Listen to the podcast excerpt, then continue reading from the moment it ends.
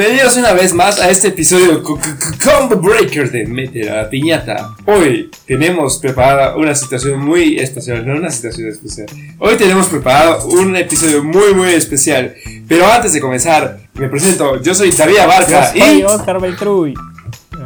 Así que acompáñanos a esta no hora, no media hora de sobremesa y mete la piñata. Pinche bueno. me aplaudiste una hora después, No importa, ya más o menos es más fácil verlo. Ok. Hola piñateros, en esta ocasión nos acompaña esta sasa en el ámbito de la comida kawaii. Obviamente igual, eh, pues no solo es comida, sino igual repostería. Y ella es Paloma, fundadora de Amai Kawaii Pastry Shop, una repostería fuera de lo común que se ha ganado el corazón de los apasionados al anime y el K-pop y apasionados en general de la cultura asiática. Hola Paloma, buenas noches. Hola, ¿qué tal? Muchas gracias por la invitación.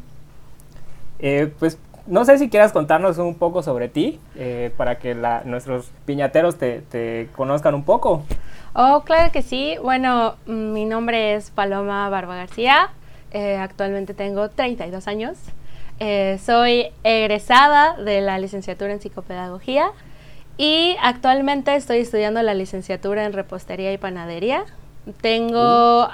de hobby como repostera, pues ya tengo bastantes años. Yo podría decir que tengo tal vez como unos 10, 11 años de, que me gusta hacer repostería. Pero ya hablando de un nivel profesional, creo que realmente apenas tengo como 3 años tomándolo en serio. Em, sí, porque realmente toda mi vida siempre como que me gustó, o sea, siempre me llamaron la atención los pasteles. Eso era así como, como lo que siempre veía em, y me enamoraba, o sea, los pasteles en las vitrinas de los supers, incluso de los, o sea, no necesariamente de, de, tiendas como que muy glamorosas, desde los pasteles que hay en el super, que siempre me acerco a verlos, eh, que son como muy, a lo mejor tradicionales, por así decirlo. Siempre como que me gustaron mucho, eh, hasta ya, ¿no? Lo, lo, que actualmente se hace eh, en la repostería, pues siempre todo, de todo me ha gustado.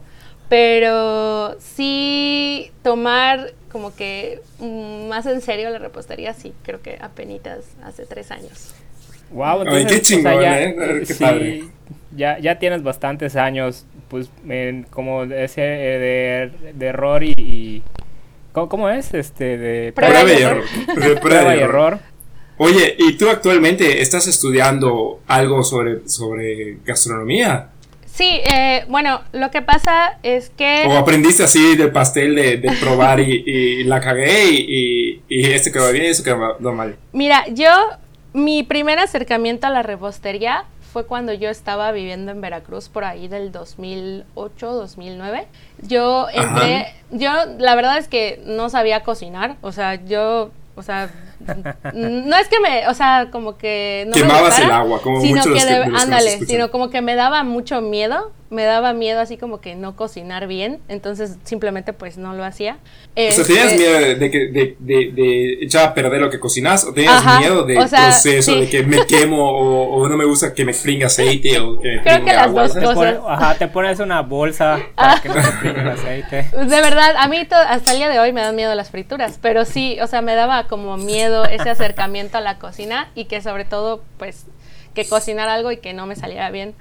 Pero por ahí te digo, en esos años entré a un diplomado en gastronomía. Este, ¿En dónde? ¿Ahí en Veracruz? Ahí en Veracruz, sí. Y bueno, realmente pues me enseñaron de, de, todo, o sea, me enseñaron desde saber cortar verduras, desde saber este, pues el las medidas correctas de las cosas, los insumos que se deben de utilizar, todas esas cositas, ¿no?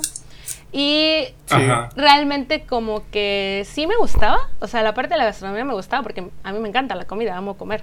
Pero cuando ya me tocaron los módulos de repostería y panadería, eh, en ese, bueno, el que fue mi maestro en ese entonces, el chef Bruno Yoli, es un francés que, bueno, actualmente tiene también su una repostería gourmet allá en Veracruz. Es, es, muy conocido en ese. Está relleno de plomo, Ahí en esa ciudad, en el puerto de Veracruz. y bueno, entonces él fue mi maestro eh, de esos dos módulos y la verdad es de que para mí fue como algo, no sé, es, es fue como tu inspiración, ¿no? En la parte de postres. Él, él es repostero, o sea, sí, él, es chef, él es chef, repostero y panadero. Entonces él, la verdad, de la manera en la que me lo enseñó, para mí fue como que mi primer acercamiento a esa, a esa rama. Y a mí así como que se me voló el cerebro, o sea, fue así como, wow, o sea, esto no puedo creer lo que me guste tanto, porque eh, te digo, yo no, yo no, de no saber cocinar a, empezar a hacer repostería francesa fue así como, wow, ¿no? Pero pues... Oye, encontraste tu, tu, vocación, ¿no? O sea, me gustó, me gustó mucho y dije, lo voy a seguir haciendo, pero lo empecé a hacer como hobby, o sea, nunca fue a un nivel profesional, o sea, yo nunca me lo visualicé así como que, ay, me voy a, voy a hacer repostería y panadera, no, o sea, simplemente como que me gustó, le perdí el miedo y dije, voy a hacerlo pues para mi familia, para mis amigos, para mí, cosas así. Y esa fue como que el área que más me gustó. Entonces, cuando yo ya me vine a vivir aquí a Mérida, este, pues yo tenía así como que otros proyectos en realidad. Nunca, nunca, te voy a ser sincera, nunca en mi vida me imaginé que yo iba a terminar siendo reposera y panadera. O sea, jamás. O sea, eso era un hobby que era algo mío que me gustaba y que, y que estaba ahí, pero no lo vi como un modus vivendi, o sea, no, no pensé que fuera así. Entonces em, entré a la carrera de, de, psicopedagogía porque pues a mí me gusta mucho el área de la docencia, eh, de hecho actualmente... Pues, Pero entonces a la carrera de qué? Psicopedagogía. Psicopedagogía, ok. Ajá. Ahí en el... creo que era el dos, cuando, cuando yo vine a vivir a Mérida, fue por ahí del 2011. Entonces entré y pues salí yo en el 2015, pero este pues yo salí de la carrera y todo, y pues aquí es donde yo les pregunto, ¿quieren la, versión de Amai personal o la versión comercial? ah, pues la que quieras. Sí, sí, sí. Mira, o sea, la, verdad Digo, a, mí ya se me ocurrió, a mí ya se me ocurrieron como 20 preguntas ahorita de lo que nos estás platicando, pero ya no sé si interrumpirte porque está muy interesante lo que nos estás diciendo. Sí, la, la, verdad que sí, y pues, o sea, la verdad nos gustaría conocer la, parte personal, pues obviamente todos conocemos eh, pues a Mai, eh, lo que vemos, pero pues pues, nunca no, eh, te pones a pensar qué, qué, hay, qué historia hay detrás de, de, esa, pues esa marca padre, ¿no? De todo lo que de todo lo que haces. Oye, y yo antes de continuar sí quería hacerte una pregunta, sobre todo para la gente que nos escucha, este, porque muchas veces no conocemos que eh, cómo se distribuye una cocina y por ejemplo muchas personas creen que un chef sabe hacer de todo y ahorita que mencionabas lo de tu maestro que es o lo tuyo que es chef repostera, o sea que hay un chef encargado solamente de hacer postres en los restaurantes que son chingones. Dependiendo, por ejemplo, el tipo del restaurante, ¿no? O sea, claro, igual si vas a la tiendita de la esquina, el chef, pues es de todo. no, hay diferentes Pero, bueno, para empezar, ¿quieres explicarnos qué es en sí, la, qué significa, por ejemplo, la palabra chef, qué es y todo, tú que estudiaste esto? bueno, la palabra para el que de verdad nunca, el que nunca, el que nunca ha salido de una piedra. O sea, yo.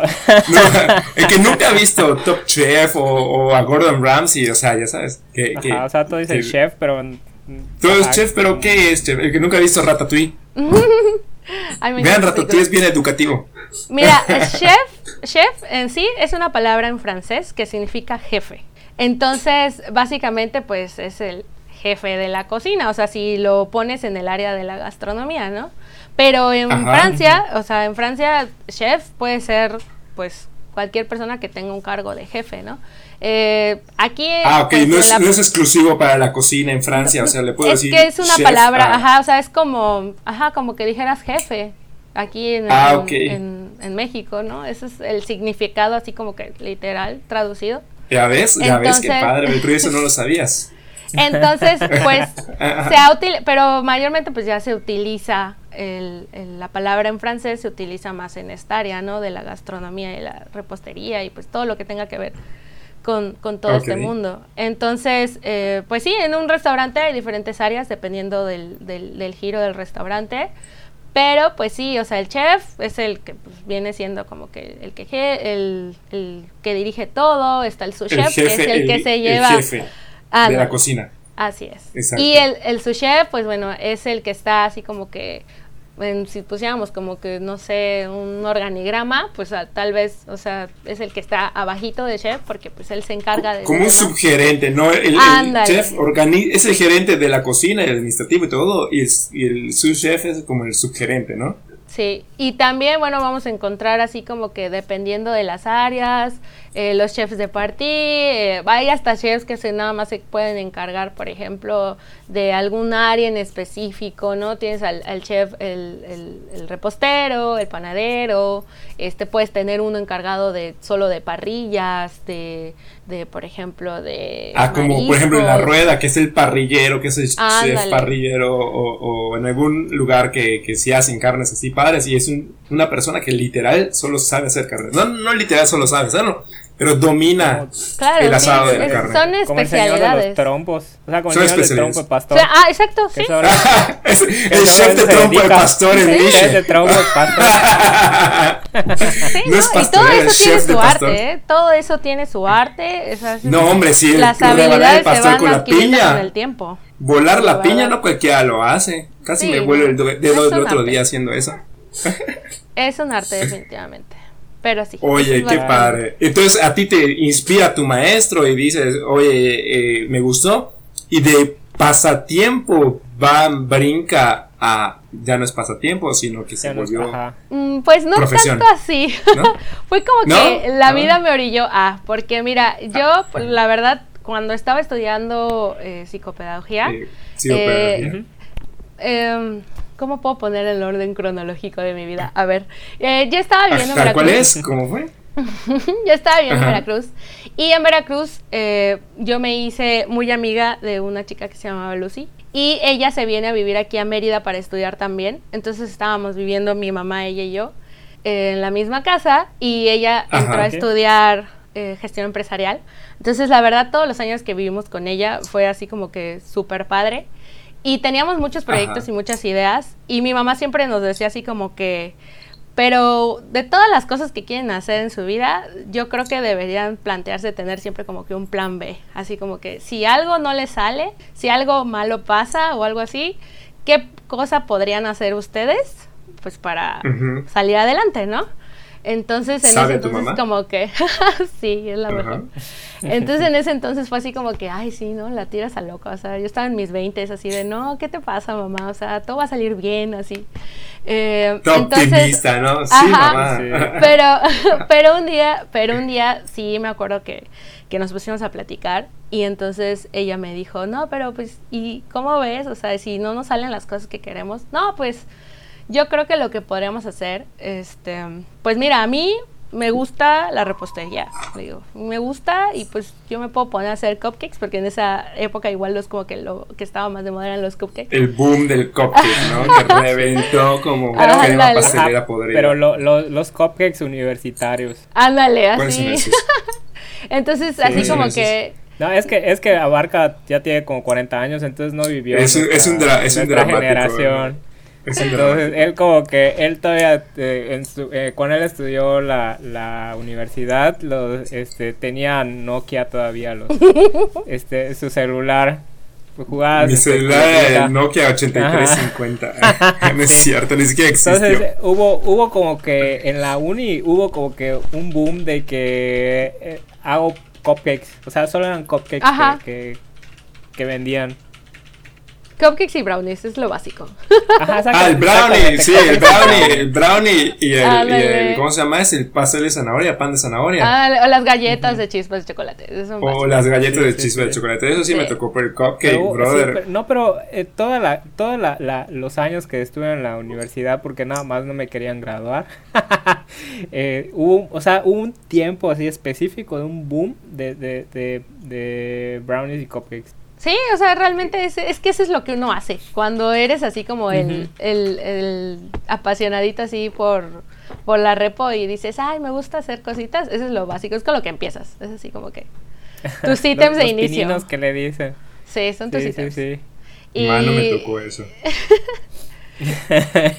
y bueno, entonces así le dije, no, pues yo puedo hacer cupcakes, yo puedo hacer brownies.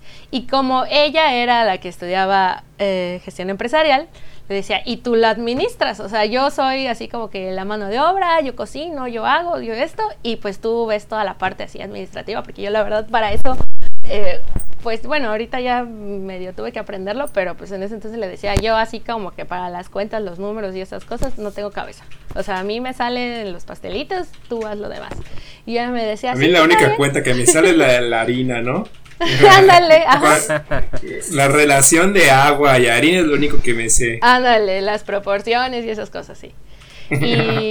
Y, ella me decía, sí, pues sí, está bien, eso va a ser. entonces ese va a ser nuestro plan B y vamos a tener una tiendita de postres y no sé qué. Ah, sí, está bien. Y entonces la ponemos aquí en el frente de la casa. Sí, sí, sí. Y entonces, aunque no tenía en ese entonces el nombre de Amai ni nada de eso, era como algo que teníamos, o sea, era así como que el plan B, o sea, el colchoncito. Ok. Entonces ya cuando, por ahí del 2015, cuando ya literalmente en mi fiesta de graduación y todo, yo decía, no, pues ahorita ya, este, ya voy a tener más tiempo para dedicarme a las cosas que quiero hacer y todo, y a mi amiga le faltaba un año para salir de su carrera. Entonces, este... Ya me gradué, ya soy una chingona, ya, así como que ya va a empezar la vida, de verdad. me da pelas este, mundo, ajá. Pues básicamente lo que pasó fue que una semana después de Todo lo contrario. sí, una semana después de mi graduación ella fallece. No. sí. No, no me esperaba eso. Sí, ella. Sí. Ok. Sí, la verdad es que, me siento muy mal. Entonces fue una cosa muy bueno, hasta el día de hoy es la cosa que más me ha traumado en toda mi vida. O sea, fue así como pues se acabó. Ay, perdón, lo siento, lo siento mucho. Lo siento mucho que te hayas tenido que recordar esto. Sí, la verdad, una, ajá, o sea, te digo, no, no, no me esperaba este plot twist. Yo tampoco. ya sé, yo, mira, a mí hablar de esto es como Ay, como quitarme una, un curita, así. es como quitarme una ah, curita y de verdad. Digo, si, si quieres seguir este, platicando. Si quieres pasar rápido esta parte, o quieres pasar rápido. O sea, no, porque es que es como. Um, lo importante de esto es que al final de cuentas, pues sí fue una de las razones por las cuales que nació Mike, ¿no? Entonces eh, pasa esto. y, qué, y qué padre que ella te haya marcado de tal manera que, y, que, que, te haya inspirado a seguir, ya sabes. Y es una muy buena manera también de, de, en su memoria poder este, hacer las cosas. Qué buena inspiración. Felicidades por tu amiga. Así es, de hecho es básicamente para lo... Eso es lo que básicamente para mí es Amai. Amai es una promesa de amistad que surgió derivado de todo eso. Y ¿por qué se hizo con esta especialidad? ¿no? ¿Por qué simplemente no me, no me dediqué a hacer postres así como que... convencionales. convencionales y todo. Bueno, cuando sucede todo esto, la verdad es que yo sí me deprimí muchísimo. O sea, yo, pues imagínate, acaba de salir de la escuela y tenía que como que empezar mi vida y pasa esto. Entonces, de plano me sentía de lo más perdida posible. O sea, yo no sabía ni, ni qué hacer. Yo no salía de mi casa. O sea, la verdad me la pasé muy mal. Este. Ajá. Y me encerré, o sea, yo dejé hasta de hablar con las personas, dejé así todo, completamente me aislé, eh, porque sí estaba, estaba muy, muy deprimida. Y lo único que me hizo compañía en, ese, en esos momentos y que había ratos donde de repente me sacaba una sonrisa o me hacía como sentir que había más para mí fue el anime. O sea, yo yo me la pasé me puso chinita la piel. Oye, Perdón que interrumpa en este momento. ¿Y puedes explicar para quien siga viviendo debajo de una piedra qué es anime? bueno, pues el anime es, es, básicamente la animación japonesa. De los mangas. De, exactamente. Puede ser de los mangas o pueden ser historias directamente hechas para, para la ¿Ah, animación. Ah, yo siempre pensé que era del manga. Sí, pueden ser historias completas. Por ejemplo, eh, muchas películas de Ghibli han sido historias meramente para eso, para el cine, en animación. Entonces. Oye, te puedo interrumpir. ¿Cuál es tu anime favorito? Ay. Tengo demasiados. a mí, a mí, para mí, el mejor de la vida, así, wow, ultra, non plus ultra, es. Ibas a decir que fallé como otaku. Es este. No soy otaku, pero fallé como otaku porque es. Dragon Ball. no, ¿cómo es esta película? Ah. Ay. Ni te la sabes ya. Sí, Your Name, Your Name, nombre, nombre, Your ah. Name es señora ah, película. No, sí, es súper buena, ¿no? Sí, claro que sí, yo lloré horrible ahí. No lloré, pero dije, wow, o sea, Christopher Nolan hizo esta película. O sea, hizo este anime. O sea, quiere hacer la película y Ojalá, ojalá Nolan hiciera la película. Ojalá que no lo hiciera porque sería un sacrilegio tan no, obra si no la hace seguramente sería no pero pero la, la, película es muy buena. Perdón ya ya ya nos metimos ya no estamos, pero, pero, entonces tu anime favorito que tienes muchísimos seguramente. Tengo demasiados uno de que sea que más te recuerde. El que más te recuerdes. Wow sabes qué que lo que sí te puedo decir es que yo soy muy fan de Clamp. Entonces a mí, Así que la verdad yo sí soy así. Sí, yo soy sí, una sí, O sea, yo sí voy por ese lado de las guerreras mágicas y de Sakura Card Captor. o sea, la verdad. o sea... Te juro que pensé, te juro que pensé Sakura Card Captor, pero no quería echarla a perder. Sí, soy muy el, mío, el mío también es cabello de zodiaco, ahora que me acuerdo. soy muy básica, pero, perdón. pero sí, o sea, es que sabes qué pasa que a mí esos son los que me tocaron también, me tocaron de niña. O sea. Entonces es, es inevitable, es como que toda nuestra generación fue marcada por Dragon Ball, o sea, no puedes negar. Caballero del Zodiaco, no manches, estás que Nuestra generación fue, ajá, fue no precisamente puedes negarlo, es como canal Sailor Moon, como Sailor Moon, y se llevó y se llevó el, el mandado Azteca 7. Claro, claro. Sí, definitivamente. no, no puedes negarlo, o sea, o sea, así fue. O sea, la generación actual de otakus, o bueno, al menos de nuestras edades, más o menos, pues sí, esos fueron los animes que nos tocaron. Ya, bueno, si así hablaras de un Mazinger Z, o si hablaras, no ah, sé, no, de cosas fueron. Ya, ¿Sabes a mí, ¿sabes a mí que, que, algo que me sorprendió, que, dirás, Verdes, que, qué pendejo, porque no hay otra palabra.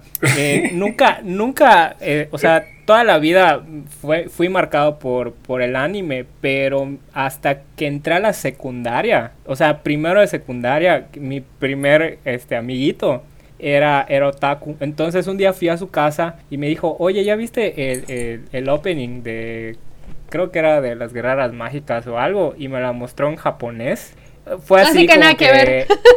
Es, no, no, no, al contrario, fue cuando, eh, o sea, la misma emoción que tuve cuando tú eh, descubriste la repostería con el francés. Ah, ok. Así de que, wow, o sea, fue así, eh, explosión, sí, te lo juro. Entonces ahí es cuando encuentro que la animación de toda mi infancia era el anime y yo nunca lo sabía. Mm. O sea, creo que porque no tenía internet o algo así, no sé, o sea, yo vivía en una piedra, te lo juro. Y este, y a partir de ese momento fue que, boom, me marca el, el, el anime. o sea, yo soy fan ¿Sabes qué pasa? Que, por ejemplo, yo cuando estaba, bueno, en esas épocas igual, te digo, yo igual estaba como en la primaria, secundaria, en mis épocas em, te hacían mucho bullying por eso.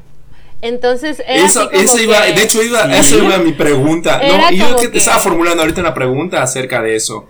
Este, precisamente eso. Otaku normalmente es una palabra que, que es medio despectiva. Bueno, para un no conocedor como yo, que no tengo ni idea de animes y soy muy básico. Este, si escucho otaku pienso que es algo así como despectivo para las personas y a veces hasta así he sentido como, no miedo, pero como cierta restricción de decir, oye, tú eres un otaku, como diciéndolo de mala manera, ¿no? Entonces, podrían explicar ustedes dos que, a ver, son, son conocedores, pueden explicar, o sea, esto, otaku, si es bueno, es malo, o sea, Precisamente por lo del bullying que tú decías en la secundaria. Sí, bueno, en esas, en esas épocas, o sea, si tú eras como que, mm, por así decirlo, ¿no? La, en general la cultura como geek era como mal vista hace muchos años. actualmente creo que hay esa apertura porque precisamente después surgieron, por ejemplo,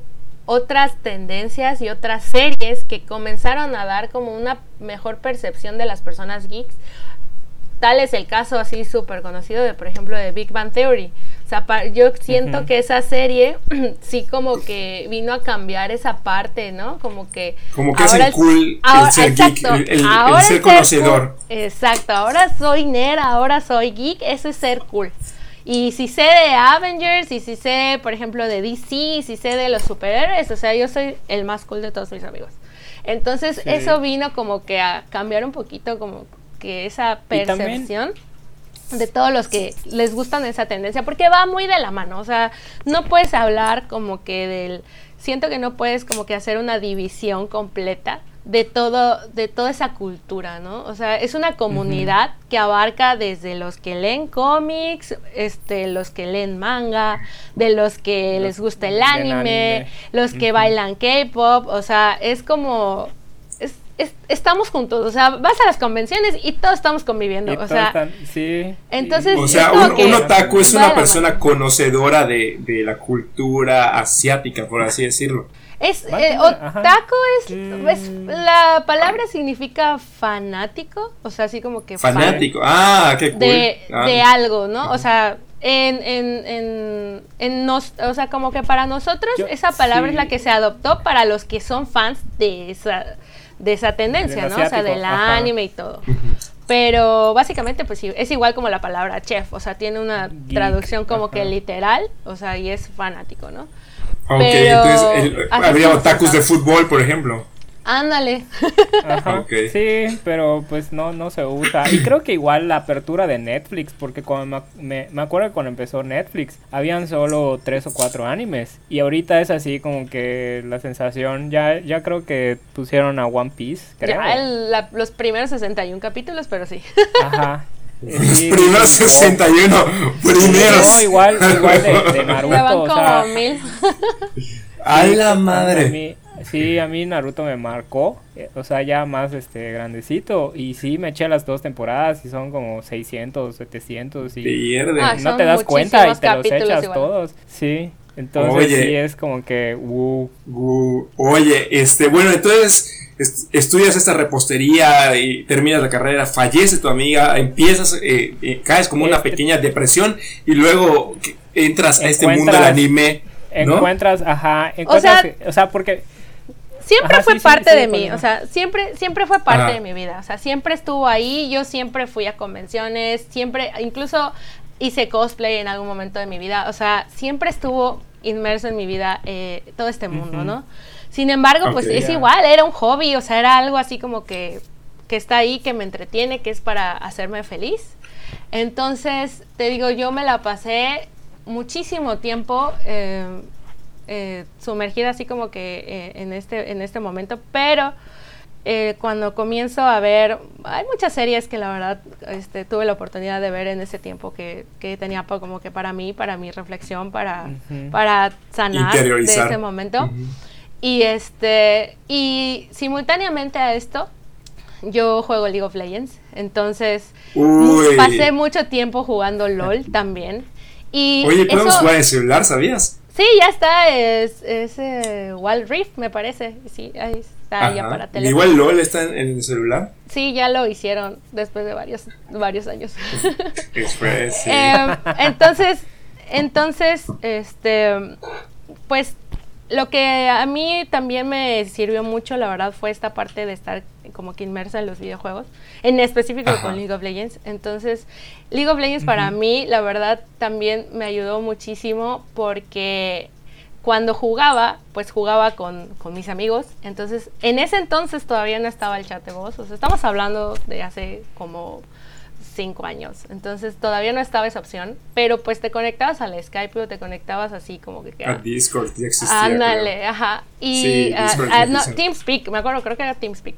Y, y, este, y a pesar de que yo no quería ver a nadie, yo no quería saber de nadie así, pues hablaba con ellos porque estábamos jugando. Entonces, eso me sirvió como que para empezar otra vez, como a tener contacto humano, como que para volver así a socializar un poco.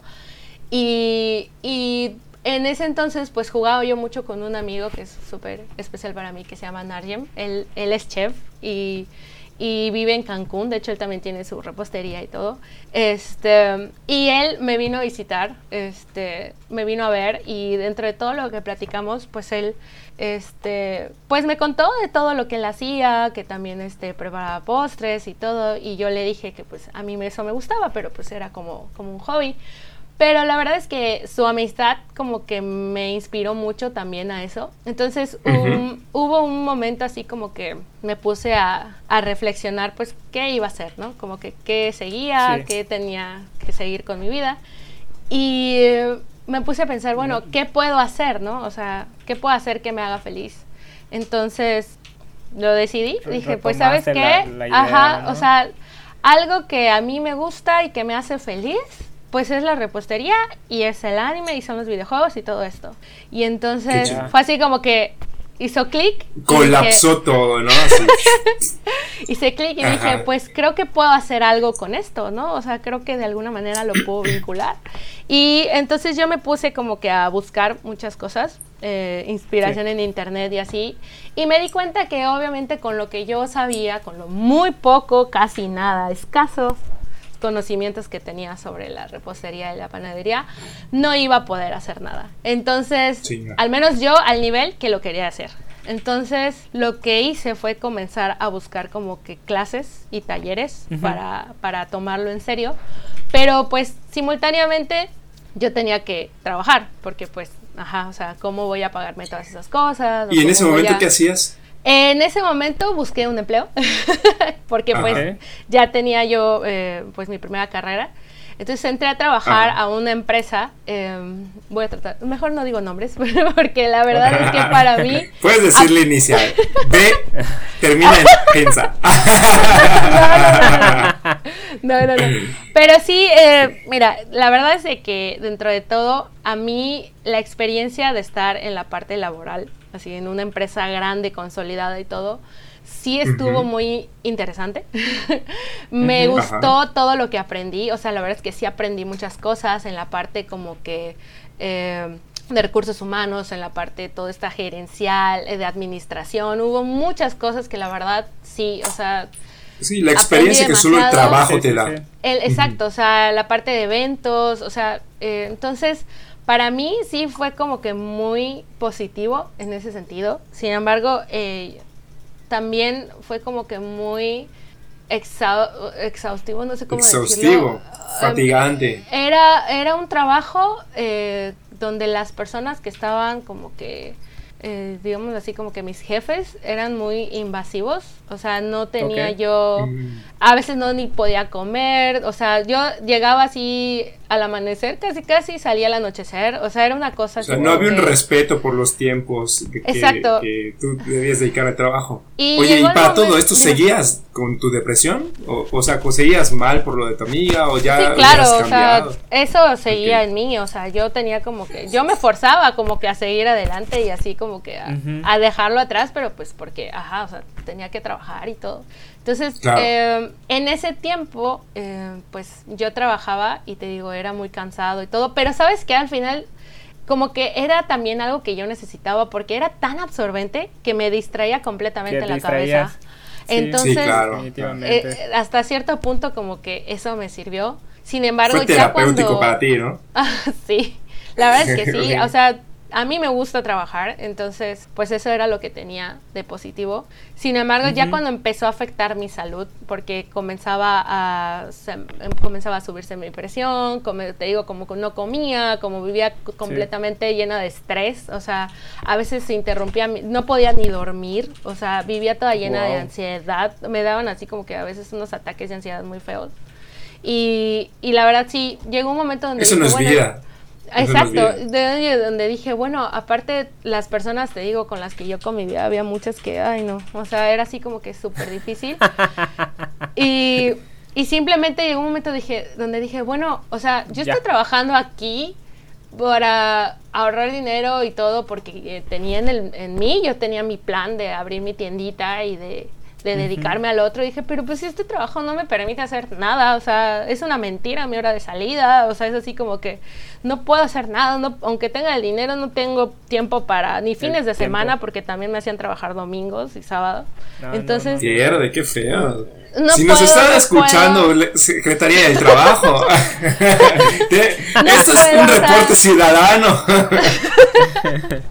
Entonces no tengo tiempo ni para cursos, ni para nada. Entonces dije, no, o sea, y luego realmente fue ahí, sinceramente fue algo muy difícil para mí también, porque, pues mira, o sea, es, es, es, es Ay, no sé cómo explicarlo. Si me tardo mucho, a esto le cortan. Porque, no te preocupes. Eh, por ejemplo, algo que sí hizo que me diera mucho trabajo el, el como que el emprender fue que, bueno, mm, esta brecha, por ejemplo, parece que no, pero de verdad es muy latente la brecha generacional que existe, por ejemplo, entre nosotros, que podríamos ser, no sé, millennials o lo que sea, con las personas que, pues, por ejemplo, en la generación de mi mamá, que les tocó otro estilo de vida, otro estilo laboral. Sí. Entonces... Ah, sí, claro, como que yo, tenían un poco más fácil, por así decirlo.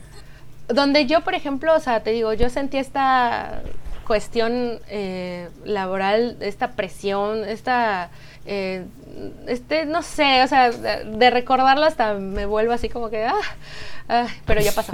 este, entonces para mí, por ejemplo, yo a veces llegaba a mi casa, de verdad, y llegaba y lloraba, o sea, del estrés que tenía, de cómo me trataban, de todo. Y, por ejemplo, algo que pasaba era que mi mamá me decía, es que tienes que aguantarlo es que el trabajo así es. Es que, y por ejemplo, compañeros de trabajo, porque a veces te juro que yo terminaba llorando en el baño del trabajo, o sea, yo me iba al baño del trabajo a llorar.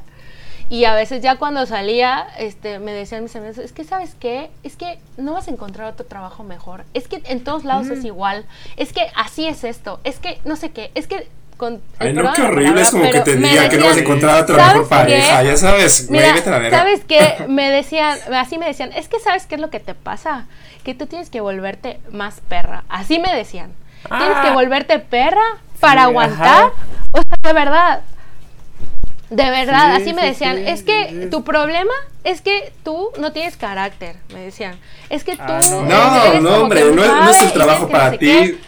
Y yo así como que yo lo que tenía un montón de miedo era quedarme ahí y perder mi esencia. O sea, yo. Sí, definitivamente. Si tienes que cambiar tú para estar en un trabajo. o sea, si tienes que volverte perra. No, la neta, no. O sea, ese trabajo no, es para ti. No, yo, yo estaba completamente en contra de esa filosofía. Yo me quedaba así. Y entonces, y luego llegaba a mi casa y yo lloraba y le contaba a mi mamá. Y mi mamá me decía lo mismo, así como que es que tienes que, aguantar, porque así es. Vuélvete perra. No, o sea, no. sí. Y yo no, no quiero. Entonces, eh, bueno, en ese entonces, y debo decir que también por eso amo tanto el League of Legends simultáneamente a toda esta cosa así de laboral, eh, yo gracias a League of Legends pues conocí a mi esposo.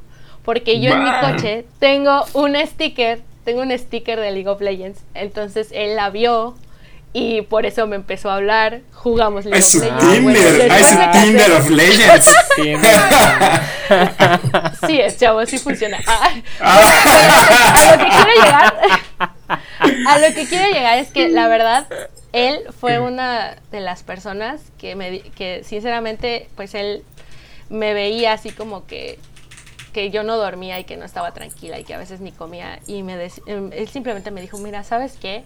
Porque yo le decía, es que mi mamá me dice que aguante yo no sé. Y él me, y él me dijo, ¿sabes qué? Si tú realmente no estás bien ahí, salte. Me dijo, o sea, no importa, o sea, yo te voy a apoyar, o sea, yo lo que quiero es que tú estés bien, yo quiero que puedas dormir, yo quiero que puedas estar tranquila, yo quiero que estés feliz, a mí no me gusta verte así, entonces la verdad, salte. Y yo le dije, pero pues es que si, si me salgo ya ahorita, y aparte pues yo ya tenía un buen puesto, la verdad es que tenía un buen salario, o sea, de eso no me puedo quejar, pero pues era una cosa por la otra, ¿no? O sea, es como que lo difícil para yo en, en, ese sentido una de las cosas más difíciles para mí para iniciar a Mai fue como que el dejar esa seguridad económica que te da pues un empleo, ¿no? Entonces dices, wow, o sea, de recibir esta cantidad mensual, ahora voy a ver así como que... sí, hacer, hacer emprendedora, ver si pega, eh, sí, es, lo más terrible del emprendimiento. aventar, aventarte a la incertidumbre completa, ¿no? Entonces... Totalmente, sí. Y dije, bueno, entonces ya cuando decidí, o sea, cuando ya de plano así, uno de los mejores días fue cuando renuncié a ese trabajo. Y llegué a mi casa y me sentí así como, wow.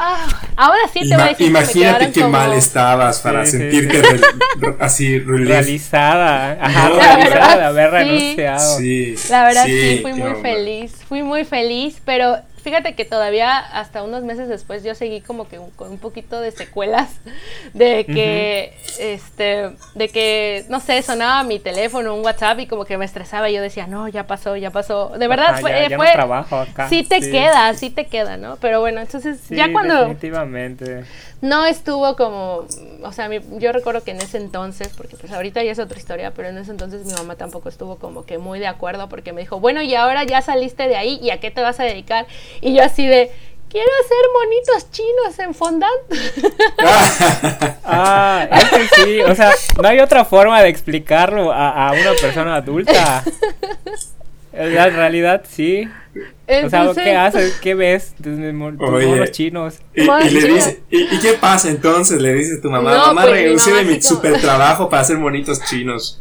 Así ¿Y qué sucede? No, pues eh, obviamente sí como que mi mamá no estuvo muy, muy contenta, me dijo, no, pues ahí hazlo a ver cómo le haces, que no sé qué, bla, bla. Entonces ahí es donde comienza la odisea de todo.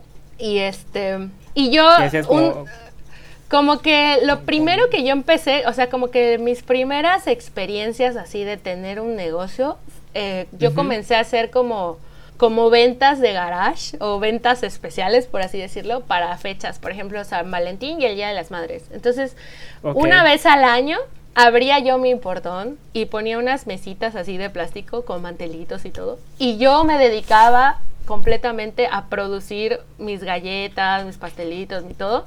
Y ahora sí que para quien pasara por la calle. O sea, porque yo ni sabía bien. Como tu puesto de limonada, ¿no? Ándale, así, así, así como que galletas cinco pesos. O sea, de verdad, porque yo ni siquiera sabía cómo vender mis productos, no sabía, este, no sabía ni de costeo, no sabía de marketing, no sabía ni nada, o sea, entonces simplemente era yo haciendo postrecitos, así y mi mamá ayudándome a venderlos. Entonces, así fue como que las primeras veces donde como que Amay empezó a latir, a latir, pero todavía no había un nombre. Entonces, ah, ok. Oye, ¿y qué edad tenías para todo esto? Ay, pues te digo que eso fue en el 2017, o sea, hace tres años. Tres años. No, para los que nos escuchaban. Cuatro, sí, sí, sí. 29. 28 años, 28, 28 años. Ajá. 28. No, porque para las personas que nos escuchan y que igual tienen ese miedo de dar el salto, coño, den el salto, güey. O sea, cuando pega, que ahorita nos vas a contar tu historia de cómo le metes un madrazo a, a, a chingón a la vida. O sea, cuando pegan las cosas, o sea, te das cuenta que valieron la pena. Pero a ver, eh, síguenos contando. Entonces, estás ahí con tu puesto de, de, limonadas. Mi puesto de limonada y galletitas. No, pues. y, pues, básicamente, así fue. O sea, comencé a vender en la puerta de mi casa. La gente pasaba se acercaba, compraba y de repente volvía y, nos decían, es que está bonito y está rico y que no sé qué, y así. y luego al siguiente año, la gente que, te digo, yo solo abrí una vez al año y aún así la gente vino, o sea, regresaba y decía, ah, es que yo quiero ver qué hiciste este año. Entonces había gente así como que nos esperaba una vez al año para volver y es El mismo, ¿Y es el mismo portón al, al que, a donde está ahorita Mai? Eh, sí, bueno, es que Amay está a un ladito. sí, sí, sí, por eso. Eh, sí, sí, básicamente sí. Ya, revelaste dónde vive, güey, no mames. no, es que a todos mis clientes este saben, créeme que todos mis clientes saben. Este, yo con mucho gusto los he recibido siempre en mi casa. Este, pues es al final de cuentas es Amay. Eh, aquí está la producción, aquí está todo, entonces no no puedo negarlo.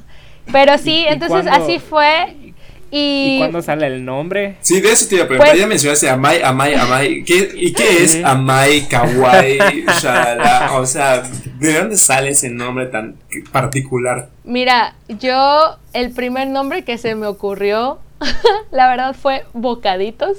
Pero luego descubrí que había como mil bocaditos aquí en Yucatán y fue así de, no, pues no. Es una lonchería. Porque, ajá, hay un montón, ¿no? Entonces dije, no, pues ¿qué puede ser? Y entonces, pues traté de buscar esta parte, ¿no? Donde el nombre tuviera pues algo que ver con lo japonés, con lo, con lo bonito, con toda esta cosa que yo quería empezar a representar. Este, y pues me puse a buscar palabras en japonés y todo. Entonces, amai es ah, dulce, o sea, significa dulce en japonés. Y eh, bueno, kawaii es, viene siendo su traducción, podría ser como tierno, ajá, como tierno Pastry, pues es, eh, es pastry, postre, Sí, de repostería. Y bueno, de shop, pues es que yo realmente quería también como que en algún momento vender otras cosas. O sea, no sabía que íbamos a vender como que panadería, pero pues lo dejé como a libre. O sea, ese shop es así como que para lo que venga también. Que, que solito el- Claro. el, negocio vaya agarrando camino, ¿no? Ajá, Es ese- ese el es agua. Ándale, ese sí, para lo que dé forma. Entonces, este, pues así, o sea, y un día elegí el nombre y lo cambié, porque pues tenía la, la paginita ahí de Facebook, cambié el nombre. Este, y pues así te digo, trabajaba de esa manera. eh, me acuerdo que colgué una lonita así como de 30 por o o 20 por 70 centímetros. Es una cosa así como que súper chiquita aquí afuera de mi casa. Donde lo único que había en el menú eran cupcakes de varios sabores. Este, Ajá. igual galletas y brownies. Y- y, y- limonada, para que se la antoje. y limonada. para pasarlo. Este, y así, entonces, para todo esto, te digo, comencé a, a- a tomar cursos, o sea, de lo que se iba ganando y todo, y la verdad es que te digo, mi esposo es así como que, no sé, eh, de la MAI, él, eh, a él le pertenecen como tres letras. tres, tres acciones, ¿no? Entonces, él la verdad, o sea, me apoyó muchísimo eh, en, en todo lo que yo necesitaba, económicamente hablando, porque sinceramente la repostería es cara. Yo sé que muchas carreras lo son, pero pues, por ejemplo, yo he tenido ya la oportunidad, no solo de tomar cursos aquí con, con, con grandes reposteras, por ejemplo, aquí en, en Mérida, yo tomé talleres y clases con, por ejemplo, Nadia Maciel de Dulce Cupcake, que es así como que yo creo que, wow, la mejor repostera de fondant de la península de Yucatán. La verdad, así podría decirla. Es una maestra a la cual yo admiro mucho y quiero muchísimo. Creo que gracias a ella y a sus cursos yo he podido hacer lo que actualmente hago. O sea, sin ella, para empezar, yo no hubiera podido perderle el miedo al fondant, porque eso fue algo que, que siempre le tuve mucho miedo. O sea, yo decía, esta cosa no me va a salir, yo no voy a poder hacer monitos chinos, me van a quedar horribles, todos chuecos. Y la verdad es que gracias a ella es que puedo hacer todo lo que hago, ¿no? Eh, también, por ejemplo, pude, he tenido, he tomado, por ejemplo, diplomados Tomé un diplomado de chocolatería, igual en el Instituto Culinario de Yucatán. Tomé un diplomado de panadería este, con la chef eh, Jazz um, Gutiérrez. Chef Tere Casola. ahorita te puedo contar una anécdota con Tere, con Tere Casola ahorita. Dale. Pero, Dale. pero he tomado, o sea, he tomado diplomados de aquí de manera local. Eh, pues te digo, me inscribí, definitivamente dije, es que si yo quiero realmente hacer repostería de calidad y quiero hacer algo gourmet, pero a la vez que sea kawaii, que aparte tenga fundamentos, o sea, si de verdad lo voy a hacer de manera profesional, yo tengo que ser profesional. Entonces, por eso fue que Sí, yo claro. decidí meterme a la licenciatura como tal, o sea, estudiar la carrera de chef repostero y panadero. Y eh, a partir de eso, bueno, eh, por ejemplo, yo tengo una masterclass. Estudié eh, una, la masterclass porque no es como que hayas hecho más días, pero tuve la oportunidad de conocer al artista eh, Carlos Lischetti en la Ciudad de México en el workshop de Vanille Couture. Y ahí Ujú. pues yo tomé una Cool. masterclass con él, que siempre fue como que mi ídolo, porque él es buenísimo haciendo figuras en azúcar. Entonces tomé mi clase eh, con él, pude tomar otro, otra masterclass, por ejemplo, de K-Pop con...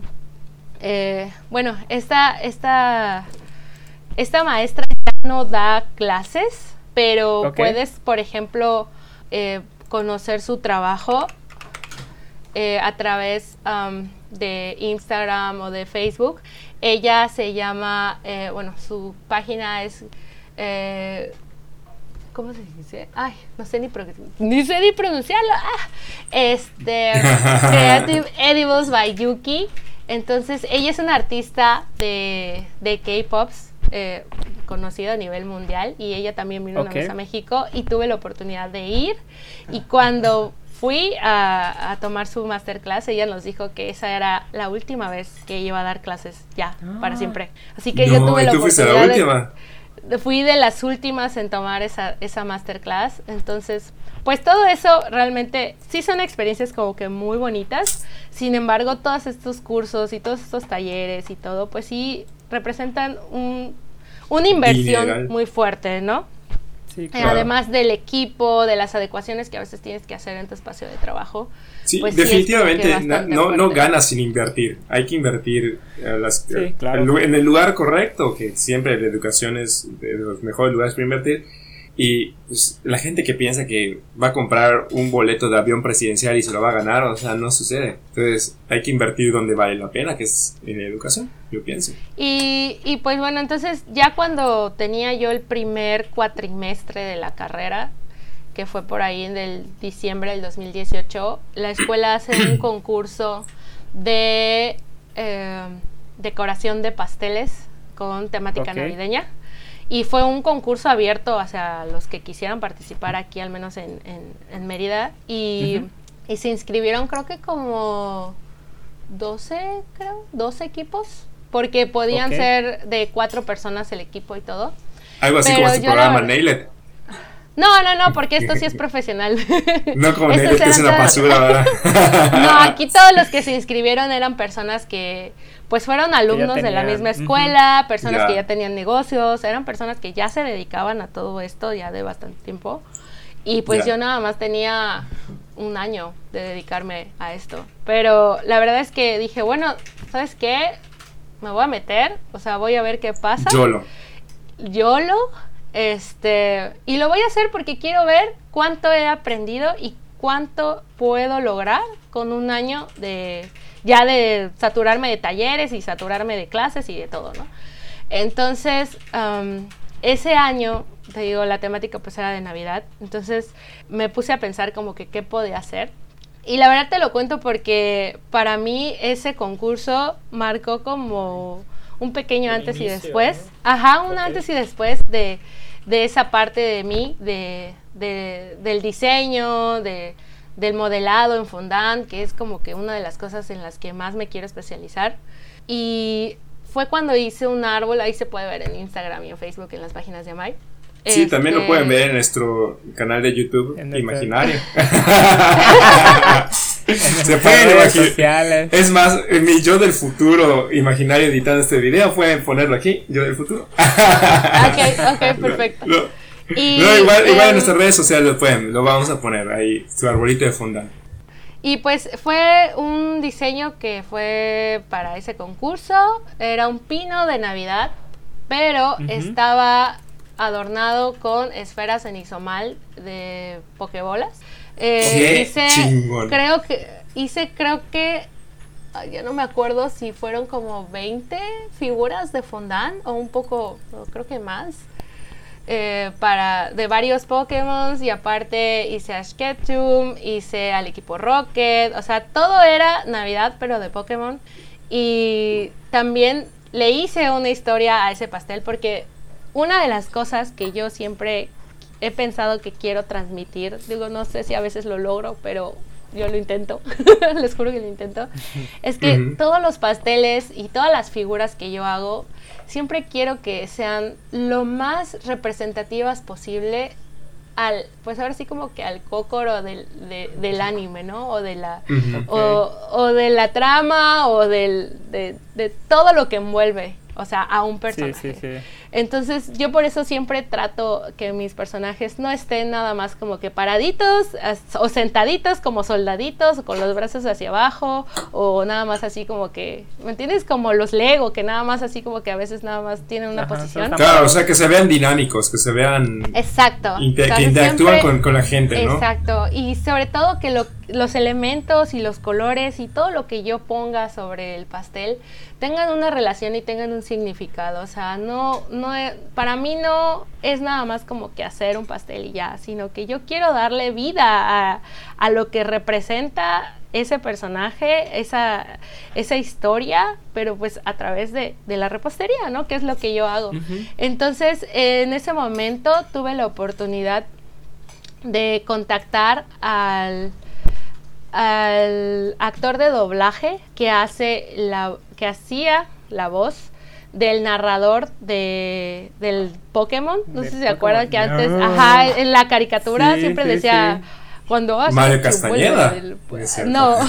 Mario Castañeda. Aparte ya murió por No. Mario Castañeda. Ahora, ahorita te digo el nombre, lo voy a buscar porque la verdad. No, no estoy- Mario Castañeda, eh. Qué mala onda de mi vida, pero sí, no. No me acuerdo no, no te exactamente bien del nombre, pero esta persona, la verdad, recibió mi correo y, y fue un amor conmigo porque yo le mandé una historia que había hecho sobre, sobre este árbol y la Ya escribí y él, y él la narró para mí y no me cobró ni un solo peso. El día que me la mandó, o sea, sí me, creo que me puse a llorar de la alegría, o sea, no lo podía creer. Y obviamente cuando ya hice el video y todo, lo puse en los créditos, eh, cuando le dije, ¿sabe qué? Es que gané. Oye, ¿y será que nos puedas compartir. No un pedazo fueron- de esa narración no- y lo ponemos a- no en el podcast? eh, no fueron 20, no fueron 20 pokebolas. O sea, fueron como 30, ya lo estoy. No, las pokebolas fueron un montón. Yo hablo de las, de las figuras de, de, de 1, fondant. 2, 3, 4, 5, 6. No te pongas a contar las virtudes que, que no vas a acabar nunca. 2. Oye, oye, No este. Y Paloma. bueno, ahí fueron, te digo, fueron muchas personas al concurso y Ajá. la verdad es que yo no pensé que iba a ganar porque pues para empezar todo era de Pokémon.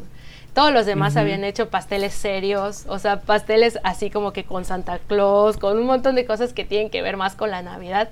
Y, y- y, pues llegó el momento donde pasan los jurados y ahí es donde va mi historia con Tere Casola, porque Tere Casola fue jurado en ese concurso. Ajá. Y la verdad yo estaba hiper nerviosa porque no solo fue ella, sino que fueron varias personas pues preparadas que sabían. Entonces Y dijiste, chinga, que- no le puse queso Filadelfia a mi pastel. no hay, hay bolitas, pero no de queso. No, ¿Cómo voy a pedirte caso? No, y... y, aquí es donde conoces a Tere Casola. sí, a- la verdad es Pues que pues por el concurso solamente Sí, sí, pues sí. tuve el gusto de verla en el concurso, no es como que me lleve Sea con ella, ¿verdad? Sino que no, no, solamente en ese, en ese concurso fue, este, porque ella era el jurado. Ah, pues nuestra pues tía Tere cuando- Casola es súper buena onda. y Dice que sí te conoce. Sí. Y entonces, y entonces en, en ese momento pues llega donde te dicen, ¿no? A ver, explícanos por qué, o sea, por qué hiciste esto. y así como que, ah, no, pues yo lo- no tenía así como que nada preparado, o sea, simplemente dije, bueno, realmente la razón por la cual yo me inspiré en Pokémon para Navidad es porque para mí lo que Pokémon representa, pues para empezar, es la amistad, es eh, la solidaridad, es el trabajo en equipo, es también el amor, o sea, porque pues quienes han visto las películas, la serie o lo que quieran, o sea, realmente, por ejemplo, el, el cariño que le tiene un verdadero entrenador Pokémon a sus Pokémon, pues es, es enorme, ¿no? O sea, lo vimos, por ejemplo, en las películas donde Ash pelea siempre por porque estén bien, que cómo cuida a Pikachu, Pikachu lo ama. Entonces, para mí eso es parte, ¿no? De lo que representa la Navidad. O sea, es ese amor, es esa amistad, es esa eh, relación tan positiva que se debe de tener en esas fechas. Entonces, eh, obviamente en ese momento lo di, creo que lo dije mejor, porque aparentemente los convencí de que Pokémon podía representar perfectamente el espíritu de la La Navidad. Navidad. Y pues ese día pues gané. Y para mí fue así como, no, no te puedo, no te, así, no sé cómo es que no terminé llorando porque yo soy súper llorona.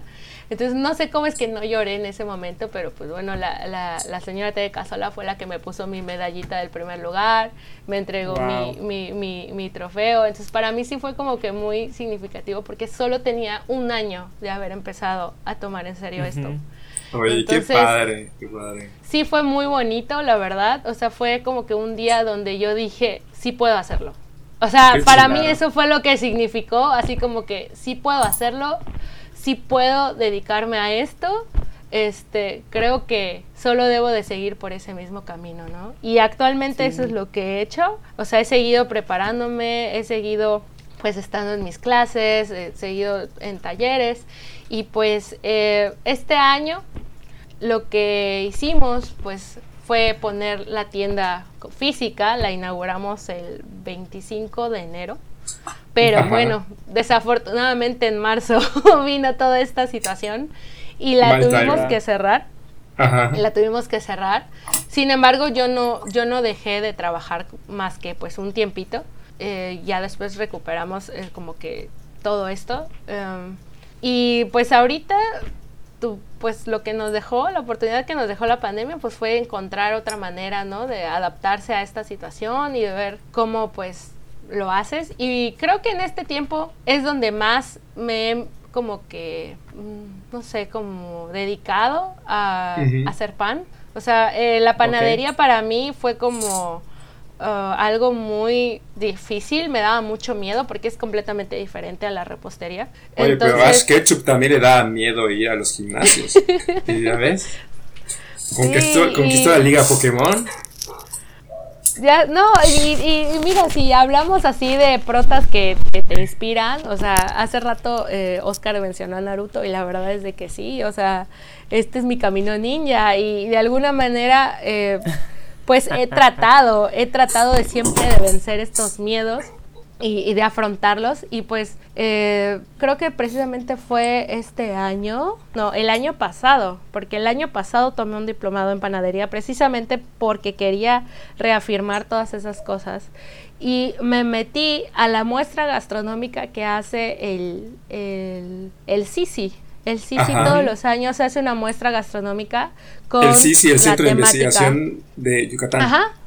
Sí hace, hace este, estas muestras gastronómicas, o estos encuentros gastronómicos, porque sí era más bien un encuentro, donde te dice, por ejemplo, las frutas o las semillas o los elementos locales a utilizar para tus, tus preparaciones entonces tú eliges así como que uno y a partir de eso tú puedes crear lo que tú quieras, ¿no? Y entonces yo decidí participar con un pan, este, meramente no para ganar ni nada, porque pues la verdad yo lo único que quería era como hacer un pan porque le tengo miedo al pan.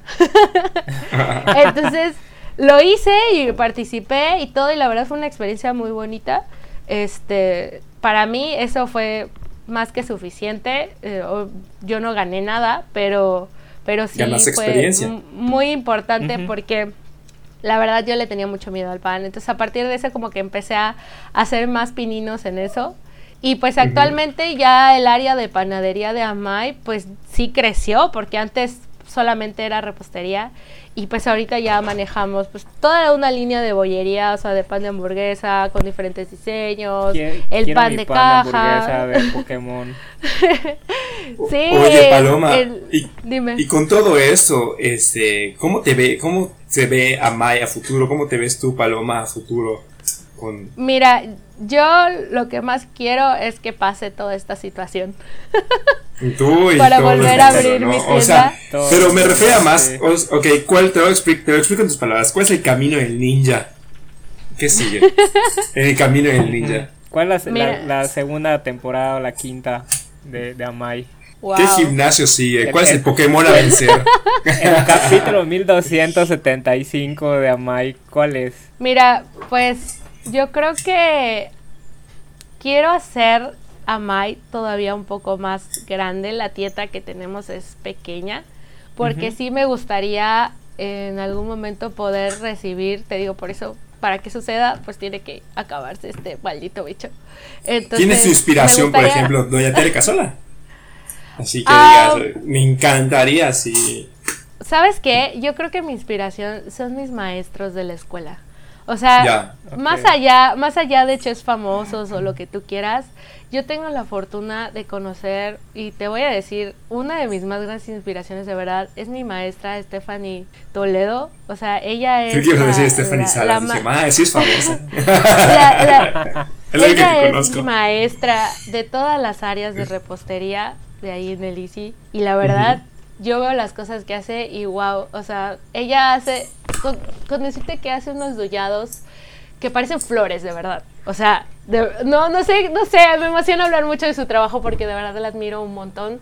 Tengo otro maestro que se llama Arturo González, el chef Arturo González también, o sea, él también me enseña panadería, tiene mucha paciencia conmigo porque de verdad es que yo me desespero muy fácil.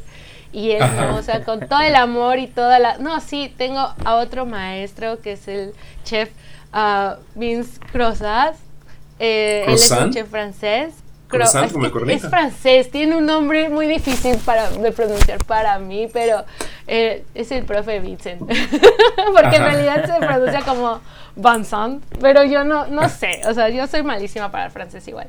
Entonces... Le terminas diciendo croissant. Croissant, croissant. Pero mis maestros, la verdad, mis maestros, eh, yo los adoro, o sea, son son mi mayor inspiración. Yo, mi sueño es un día poder, precisamente porque me gusta mucho y porque te digo que cuando yo estudié psicopedagogía lo hice porque en algún momento yo quiero ser maestra. Mi sueño profesional es algún día ser maestra de repostería kawaii y sobre todo que aquí en México es... Lo vas a hacer, yo creo. Tienes, se ve que tienes un chorro de pasión por lo que haces y se ve que te encanta lo que haces. O sea, no se ve, sino que ya nos platicaste, se nota en tu voz. y la pasión con la que hablas, sí, yo creo que vas a hacer. Un día alguien te va a decir, ven a dar clases de repostería. Todavía no kawaii, pero empieza por repostería ahí. Sí, sí, sí. Ahí te vas metiendo. es muy difícil.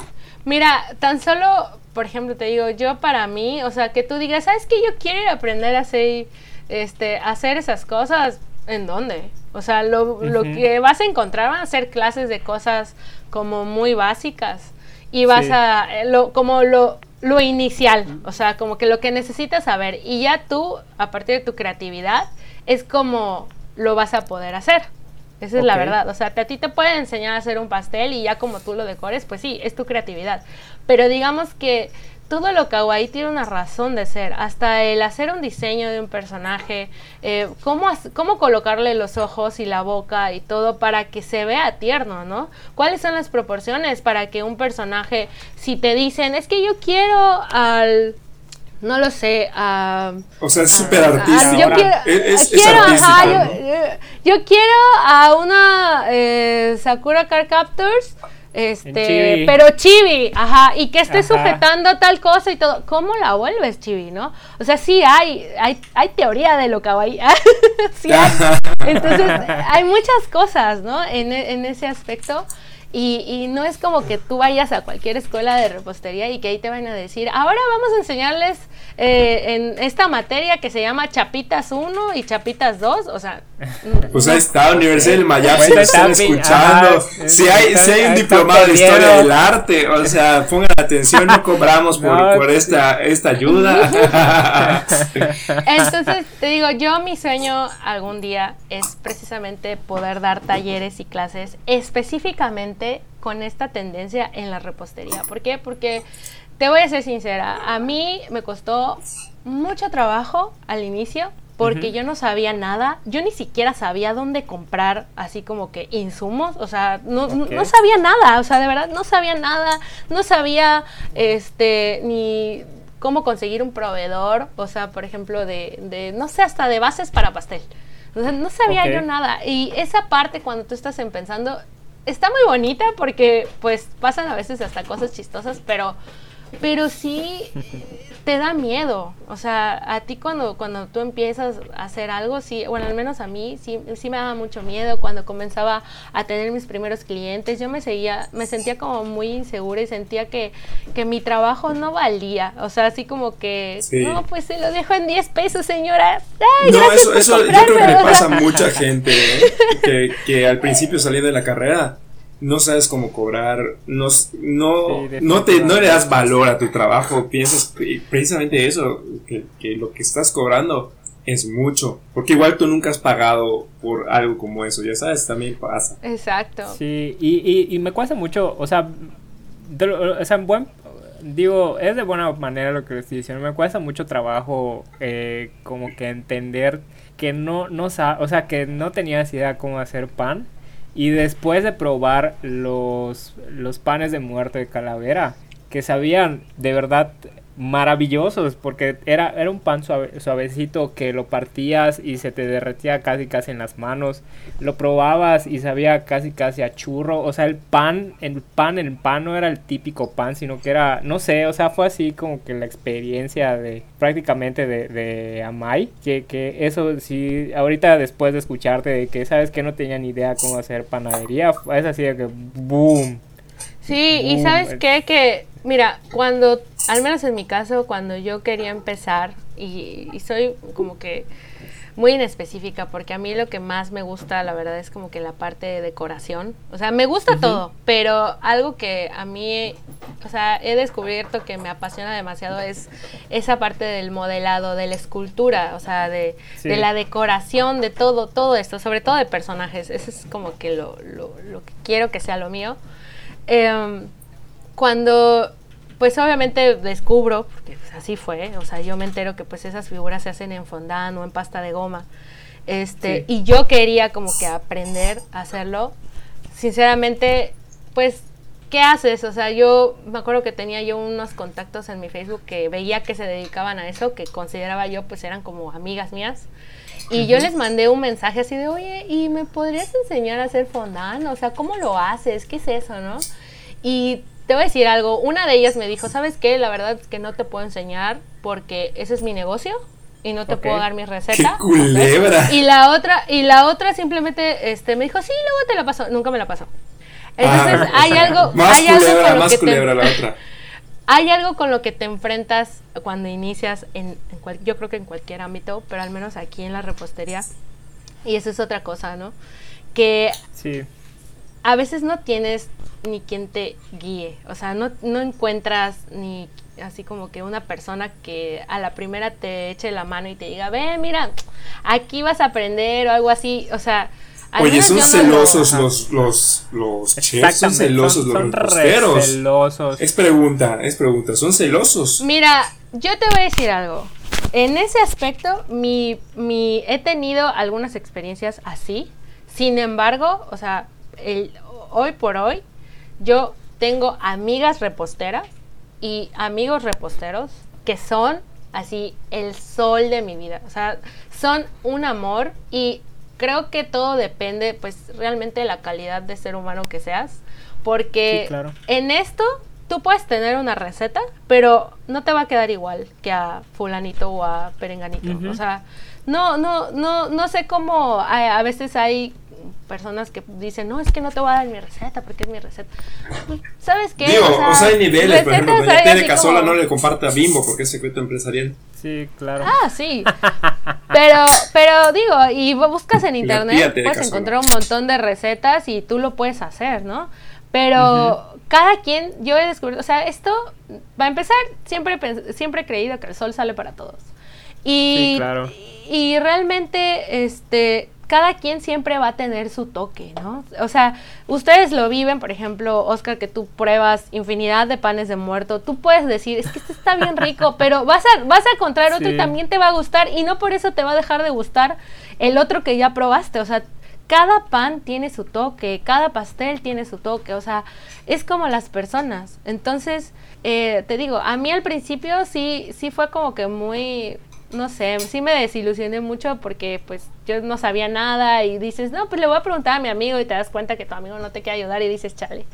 Pero ah, no te digo, ya, ya, después, exacto, ya después, te digo, afortunadamente, pues encontré a, a, mi maestra Nadia y este, y pues ya, con ella, ahora sí que ya. O sea, Nadia Comaneci los pasteles. pasteles de Ella, la verdad, me, me chiste, no, chiste de de 40 años. Me hizo la vida, pero realmente te digo, afortunadamente se van apareciendo personas en tu vida que te van ayudando y otra de las cosas que le funcionó mucho a Mai, este, para poder de alguna manera como especializarse en eso, fue que el destino me puso en mi vida ahí en, en, la escuela de, de, repo eh, a mi amiga a mi amiga Mafe Achach que ella actualmente es la embajadora de marca de Amai porque ella es, Marifera una,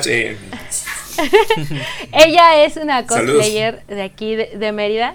Entonces, la verdad, cuando yo la conocí, pues yo como que todavía no, no sabía como que muy bien cómo posicionar a Mai, pues para toda esta comunidad, ¿no? O sea, era, en ese entonces era yo nada más aquí en mi casa haciendo postres. Entonces, la verdad es que ella me ayudó mucho, o sea, ella, eh, pues así, siendo mi embajadora, ella comenzó a, promocionarlo, comenzó a trabajar también conmigo, porque ella trabaja en Amay. Entonces, porque pues ella también es repostera. Em, entonces, la verdad, ella también me ayudó mucho. Yo podría decir que es como mi mano derecha en Amay. Y la verdad, te digo, poco a poco se te van presentando las personas. En los emprendimientos a veces pasan cosas mágicas. Y yo creo que las personas que, que me han ayudado hasta este momento, o sea, que las tengo súper presentes en mi, en mi corazón. O sea, no, no creas, o sea, yo recuerdo, afortunadamente recuerdo, incluso a quién le vendí mis primeras galletas decoradas. Recuerdo um, en cuánto las vendí y créeme que siempre que me acuerdo de eso casi casi quiero llorar. Y tienes enmarcado el primer billete que ganaste, ¿no? Clásico. De verdad que sí, o sea, yo te juro que conozco a mis clientes, eh, sé más o menos eh, en qué fechas me piden las cosas, sé lo que les gusta, eh, trato siempre, me sé sus nombres, o sea, porque no es nada más así como que yo de verdad, o sea, sé a veces... Eso es servicio al cliente y no caballadas como Starbucks. Eh, sí sé más o menos como qué, como qué tipo de animes les gustan, como qué sabores les puedo recomendar. Yo de verdad creo que hasta ahorita tengo muy buena relación con mis clientes trato de tener una buena relación con ellos porque la verdad yo estoy infinitamente agradecida porque me dan muchas oportunidades. A veces ellos simplemente me dicen, es que quiero tal, tal tema, ¿no? Y yo a veces les digo, ¿me da permiso de hacer al fulanito como dando una patada voladora o algo así? en lugar de que esté sentado, haz lo que quieras. Cuando a mí me dicen eso, cuando me dicen, yo confío en ti, estoy aquí. Listo. No, ya, o sea, ya, o sea, simplemente no, no, no puedo dejar de estar agradecida con todos ellos. O sea, básicamente eres un artista de, de, esto, porque es la libertad artística de poder hacer lo que sea, ya sabes, y con todo el background que dices, o sea, es como un arte. O sea, transmitir, transmitir el, el anime en, en, para, en los postres. Este, oye, Paloma. Mande. Aquí la pregunta importante, ¿anime o K-pop? wow. No puedo. ¿Sabes qué? ¿Sabes qué pasa? Yo en mi casa bailo K-pop. Yo estoy cocinando y estoy bailando K-pop. O sea, de verdad. Oli, ¿en serio? Oli, estoy enamorada. de verdad, de verdad. O sea, me, me, me, encanta el K-pop. O sea, no, no. Me gusta demasiado. yo, o sea, yo, creo que naciste en la, zona geográfica equivocada. en mi época, ¿sabes qué? En mi época no había el K-pop. En mi época era los Backstreet Boys y NSYNC. Pero te tenías que saber las coreografías. Entonces, yo siempre que veo ahorita, porque me encanta ver los concursos de K-pop, te lo juro, y he tenido la oportunidad de estar en un evento de K-pop con Amai. Y yo, yo los veo y digo, de veras, que si yo hubiera nacido en esta época, yo estaría trepada en el escenario, o sea, con todos estos chicos que están bailando. A mí me súper inspira ver la energía que tienen, al menos en, los eventos que yo he podido estar, y también que he podido patrocinar premios para, para esta comunidad de, de K-Popers. Este, wow, o sea, yo los super admiro, tienen una fuerza en las piernas, no sé cómo le hacen, tienen así como, wow, o sea, aguantan un montón y aparte muchos hasta bailan en tacones, o sea, es que está cañón, no, no sé cómo explicarte. no, no, no, hay que, no, hay que, explicarlo, o sea, que tenga curiosidad que entre a YouTube y vea un video de K-pop. Sí, no, y están cabroncísimos los güeyes. No, a mí, te digo, a mí me encanta todo eso. Me encanta todo eso, o sea, es que es eso, ¿no? Cuando, cuando hablamos de Mari y que yo pongo ahí, nos especializábamos en temática de anime, eh, anime, cómic, te juro que no es nada más así, vil publicidad, o sea, yo vivo todas esas cosas, o sea, cuando tengo tiempo libre es a lo que me dedico, o sea, jamás en la vida estoy sin estar pegada ahí, o sea, yo estoy hablando, yo estoy escuchando K-pop, o sea, todo el tiempo. Oye, o estoy Paloma. jugando League of Legends o cosas así. Oye, Paloma, y hemos, y hemos hablado de varias cosas que te gustan mucho, y de la panadería, de League of, Legends, de K-pop, eh, del anime y todo. Pero al final, esto es un podcast de comida, y no hemos hablado de lo que se enfoca el podcast, que es la comida. ¿Cuál es tu, com- bueno, no, Oh. ¿cuál es tu comida favorita? ¿Ya sabes? Esa es mi pregunta. ¿Cuál es tu comida favorita? Mm, mi comida favorita. Sí, es- hago las es- preguntas más difíciles de la vida, ¿verdad? Pero, Sí. Pero es que, o sea, sea, sí tengo, pero no es una comida comercial, porque la verdad es que mi comida favorita es el espagueti a la boloñesa que hace mi mamá. O sea, Ah, yo podría comer eso todos los días. A Pero todos los que si nos escuchan, nos vemos el próximo sábado en casa de Paloma para De comer Paloma. espagueti a la, a la boloñesa. Eh, Vamos a No, romper un sí, em, Guinness. pero si hablamos así como de algo de Algo comercial. general, ¿no? Así como algo comercial. Mira, yo amo la comida mexicana, o sea, ¿Alguna no en sé, especial? Las enchiladas Tacos, suizas, pozole. los chilaquiles, eh, las picadas, la cochinita pibil. O sea, es que a mí todo eso me encanta. O sea, Ah, no, la cochinita ya no es amo la mexicana, es mexicana. Es yuca. Bueno, En pero todo, todo, todo, todo. Creo que la comida mexicana es, la verdad es como que la mejor del mundo. me encanta, La neta. la verdad. ¿Y, y qué, ¿Y qué no comerías? Qué raro que no dijeras que la comida asiática es la mejor del mundo. Eh, tomen Es que sí me gusta, sí me gusta, obviamente me encanta el sushi, me encanta el ramen, me encantan todas esas cosas. Pero, oye, un taco al pastor lo traes en, la, en las venas, en la sangre. Sí, definitivamente. Sobre todo cuando te comes 50 ya lo traes ahí en las venas. Eh, las No. venas. ¿Y, qué, y qué no comerías? ¿Qué, ¿Cuál es, ¿Cuál es tu peor comida? Mi peor comida, ¿sabes qué? Algo que no toleras, tengo- ya sabes. Ajo crudo. No, no, no, fíjate que a mí me encanta el ajo y me encanta la cebolla y a veces hasta me ¿Crudo? peleo con los taqueros así de, por favor, señor, échele más cebolla con cilantro a mi taco. O sea, Y, y tu esposa, no, por favor, no más cebolla. no, afortunadamente él también le encanta la cebolla, entonces Ah, bueno, por eso me casé con él. Este, ¿sabes, ¿Sabes qué? Me da mucha cosa, o sea que yo la verdad... Cosa creo como que asco. Hasta el día de hoy, pues me da como miedo, o sea, no sé, Ajá. como que me da El pendiente. y Hasta Eh. ahorita nunca lo he, com- nunca lo he comido. Eh, por ejemplo, los, los chapulines y todas estas cosas que son Ah. así como bichitos. Así, Oye, qué ironía, eso eres la segunda persona que entrevistamos que nos dice que los chapulines casualmente. Y digo, O sea, yo los es he comido y pues X. Están, están, Es que sé que hay más vez, cosas. pero Eh, Sé que hay más cosas, porque sé que hay así como hasta culebras y cosas así, o sea, hasta en la Ah, gastronomía no. mexicana, Sí, ¿no? sí, sí, sí, sí. Pero, No, pero culebras hay en todos lados. Yo acabo de hablar con uno. O sea, yo no, no, no creo que eso. No, ni porque fuera China, ya ves que allá comen alacranes y cuanta cosa. No, de eso yo no lo comería. o sea, Comen de sopa de murciélago. Hola, coronavirus. Ah, ándale. No, no, Sí, no, no. sí. Esas cositas sí, no, no, no. Y no, no. o- oye, Paloma, nos comentaste fuera del aire, ch, este, que, que te gustaba, que te gustaba eh, escuchar podcast. Entonces, ¿cuál sería tu top 5 de podcast? Wow, ¿sabes qué? Obviamente, este, de entre los tres primeros Este, lugares, este. el primero, el Piñata, segundo y el tercero. Ah. Bueno, el segundo y el tercero. Ajá. Ah, fíjate que em, tengo una, ah, yo le quiero decir que es mi amiga. tengo Ajá. una amiga que hice en Poder Joven Radio. Marta de baile, ¿no? Una amiga, quiero decir que es mi amiga, el Marta de baile. No, ella se llama Dafne de y ella tiene un podcast que se llama em, Enigmas sin resolver. Y habla de, de es, así como, cosas, así. es así como leyendas legendarias.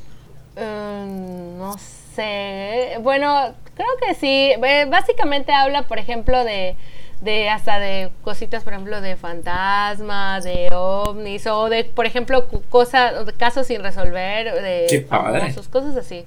Entonces, está muy, está muy interesante, está muy bueno. Este. ¿Cómo se llama el tratar podcast? de acordarme. Enigmas sin resolver. Hay.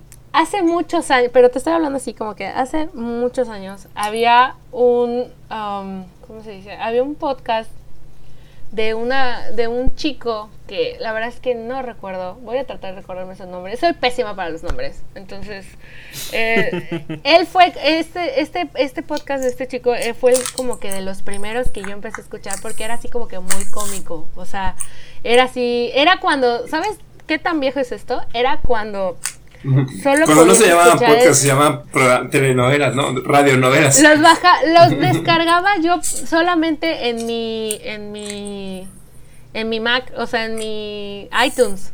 Ah, iTunes. Ya sabes que por ahí, ¿te acuerdas que, ándale, que por ahí podías descargarlos, así, uh, hace añísimos. Pero, pero sí, entonces no sé, no se me vienen a la mente otros ahorita, pero, pero sí, o sea, en general. Eres nuestra, nuestra, podcast nuestra tía Marta de baile nada más. Sí. la tía Marta. Y, y eh, Paloma, eh, también creo que nos, eh, para todos los piñateros que nos están escuchando, nos tienes una sorpresa eh, que va a salir el día de mañana. ¿Nos puedes contar? Ah, sí. Uh, para todos que ya llegaron a esta parte del podcast, escuchando todo. Ah, porque solo los que escucharon todo el podcast pueden participar. Ah, ¿no es cierto? Ah, pues sí, porque solo ellos lo escucharon. ajá, es como en el examen. al final dice, dice que, examen de 10 minutos y apruebas, ¿no? Que diga, dinos en qué minutos mencionamos esto. Ah, participando. Participas.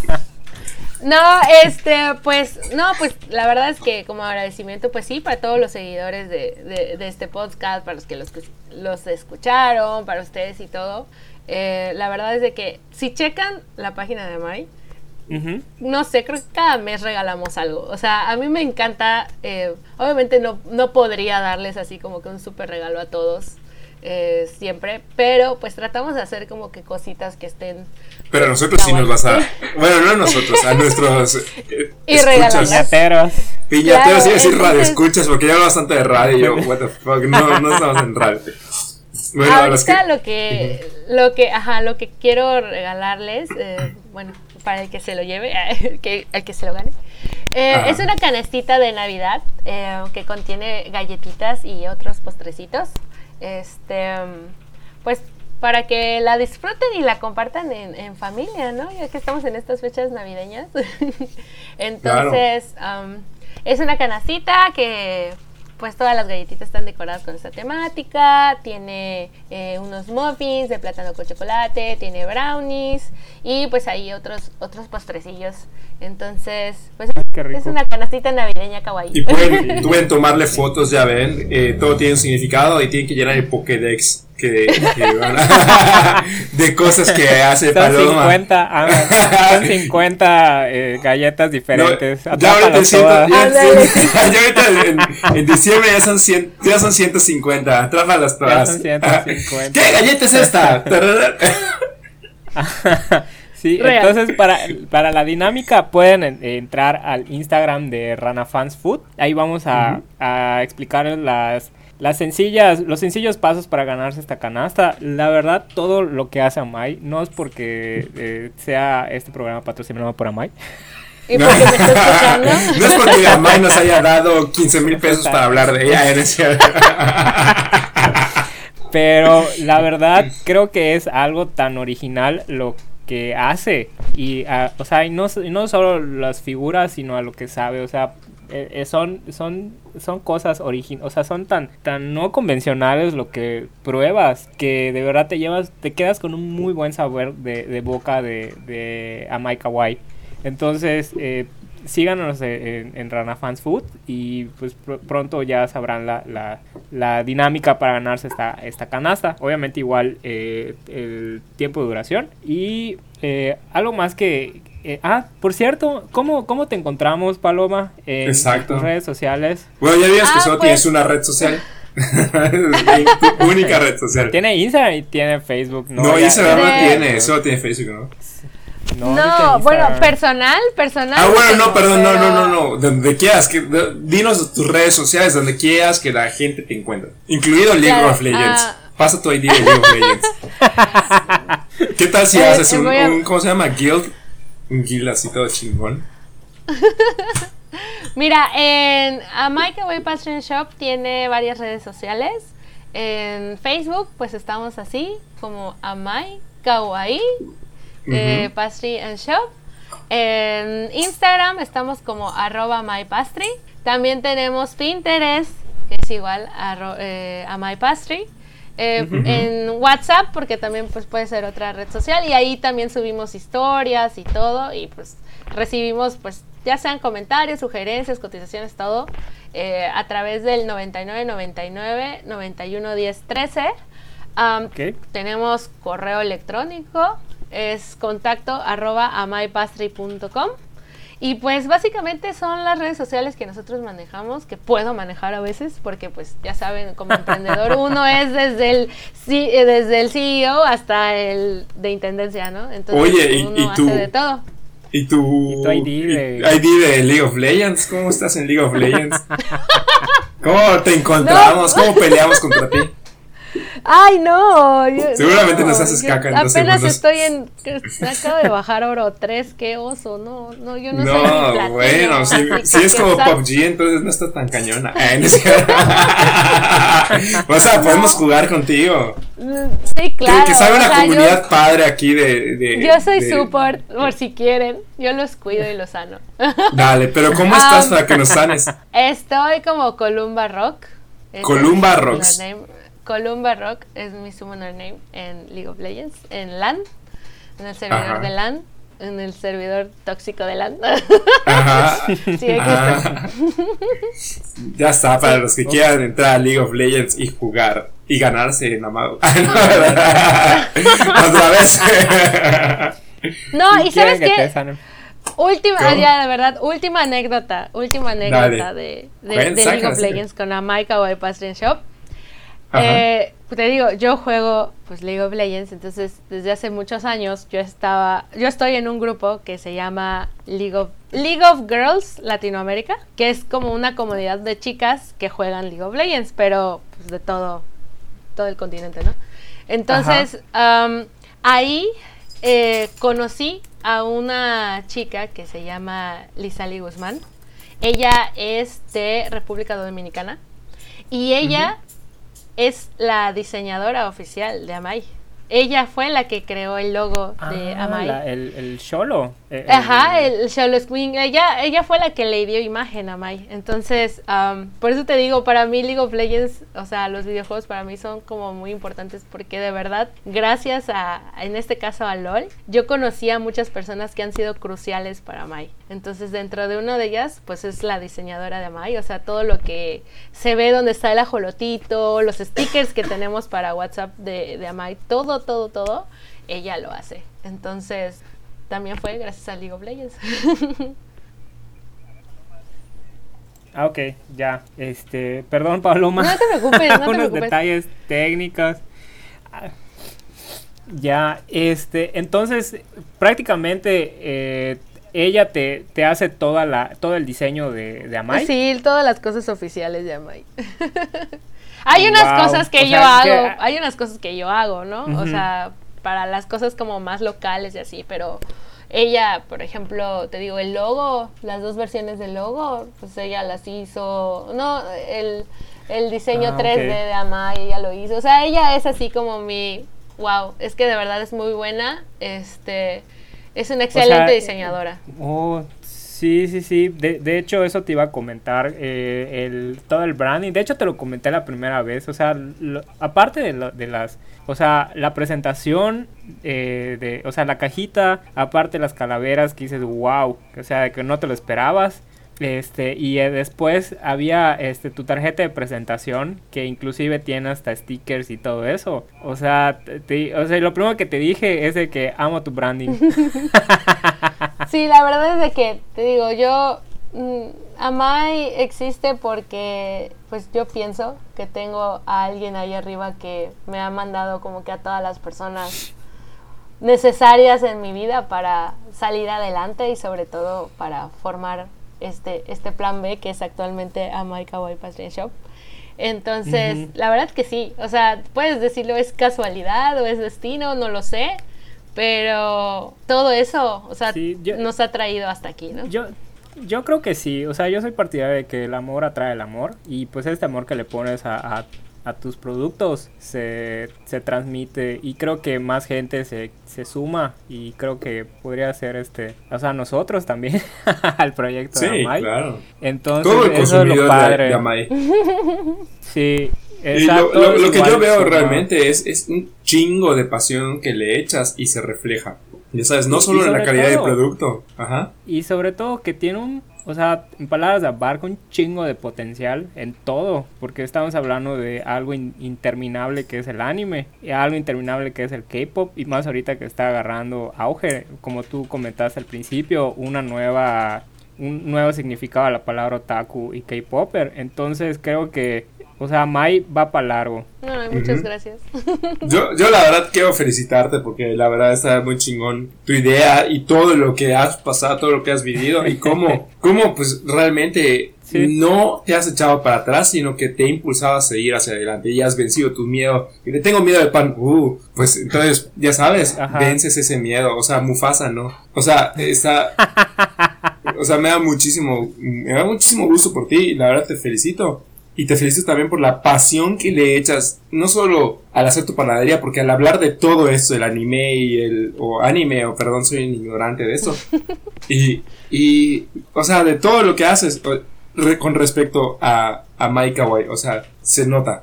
Te Mm. felicito la verdad por eso. Muchas gracias. Sigue echando huevos a la, a la harina. Sí. Para que cuaje. Sí, de la madre. Así es. Sí.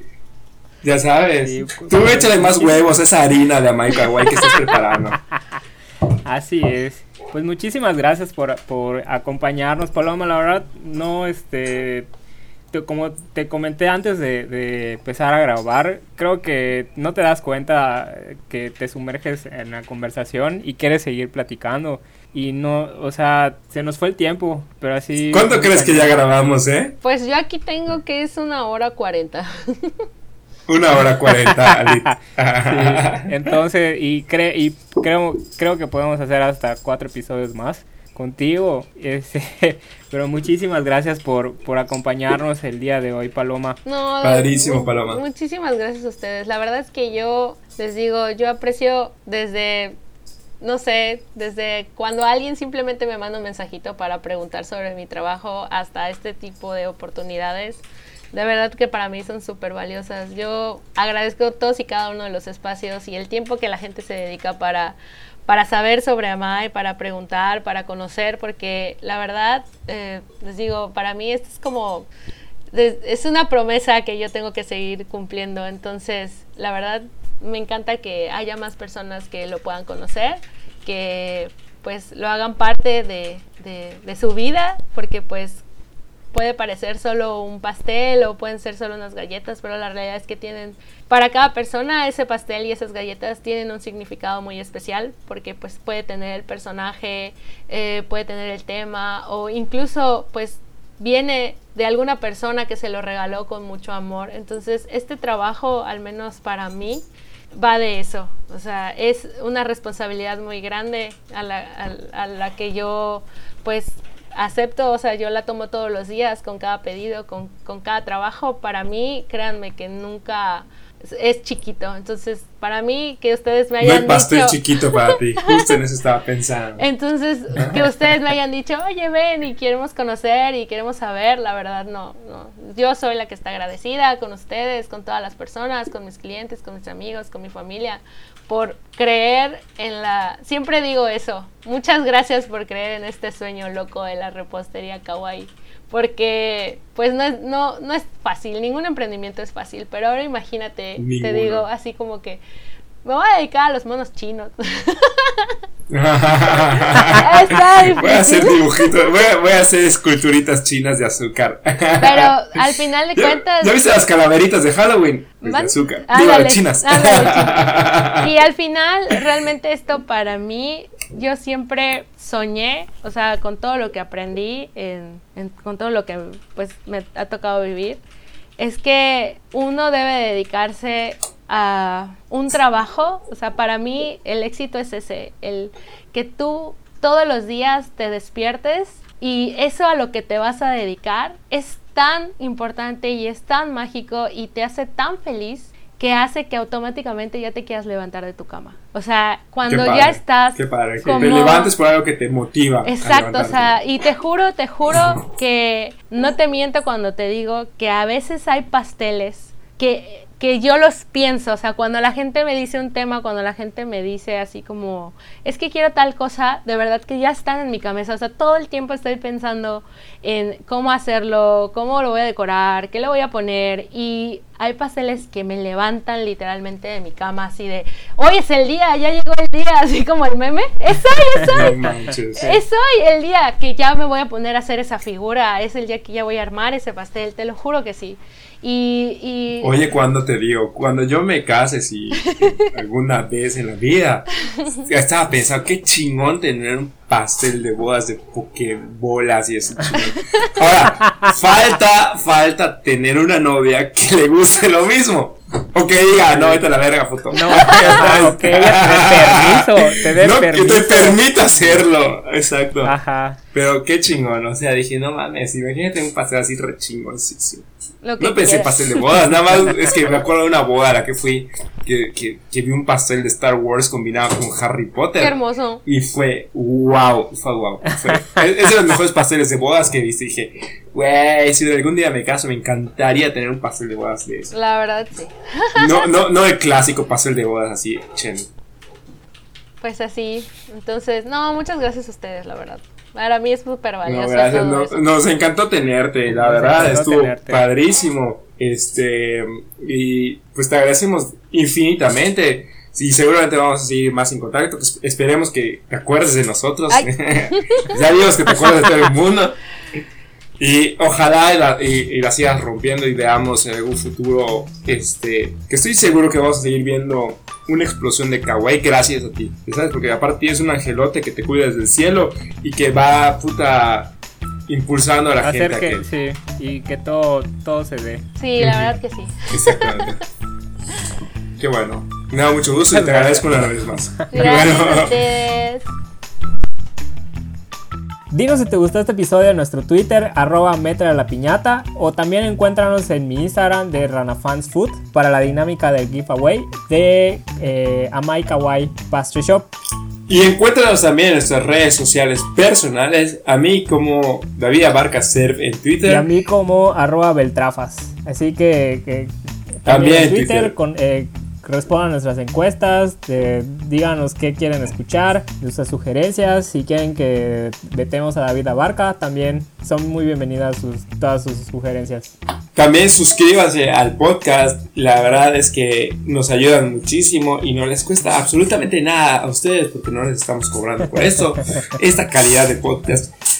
Coméntenlo, compártanlo con sus compañeros, con sus amiguitos, con sus shunes, con en todo el mundo. sociales. Así que Igual si alguien quiere colaborar con nosotros, amigo restaurantero, amiga restaurantera, usted de la fondita, colabore con no, no es cierto, la verdad es que si alguien quiere colaborar con nosotros, también escríbanos a nuestro correo de, Gmail, eh, metra la piñata, y- o eh, porque siempre hay un lugar eh, por, Por Twitter, Twitter. y también este eh, puedes escribirnos a metralapinata arroba gmail.com y porque siempre hay un lugar para un tercero. Así es, así que aprovecha porque no hay muchos lugares, solo uno.